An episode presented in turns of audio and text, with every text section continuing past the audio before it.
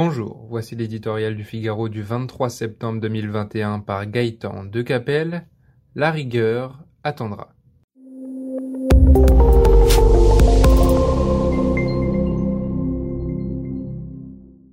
Quoi de plus difficile après une longue accoutumance que le temps du sevrage? En état de dépense chronique à la dépense publique, la France se trouve en lévitation depuis la surdose qu'elle a reçue à l'occasion de la crise sanitaire.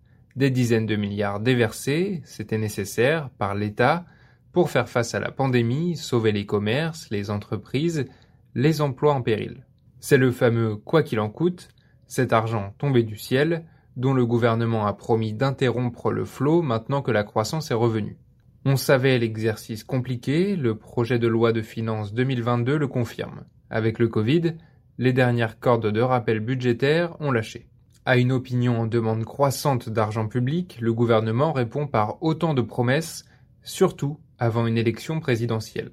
Au chèque du sauf qui peut succèdent ceux de nouvelles dépenses et des petits cadeaux. Les milliards valent au gré des déplacements présidentiels. D'autres arriveront au cours du débat parlementaire. Même le très sérieux Haut Conseil des finances publiques n'y retrouve pas ses petits. La rigueur et le redressement des comptes attendront. L'opposition, gauche et droite confondue, a beau jeu de sauter sur l'occasion pour dénoncer cette dérive. C'est de bonne guerre, mais elle est mal placée pour faire la leçon. La dégradation continue des finances publiques est une œuvre collective. Dans la tempête comme par temps calme, personne n'a présenté un budget à l'équilibre depuis un demi-siècle.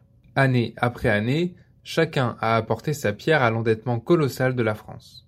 Le discours ambiant prétend que, dans le nouveau monde des Taubas, tout cela ne serait pas si grave.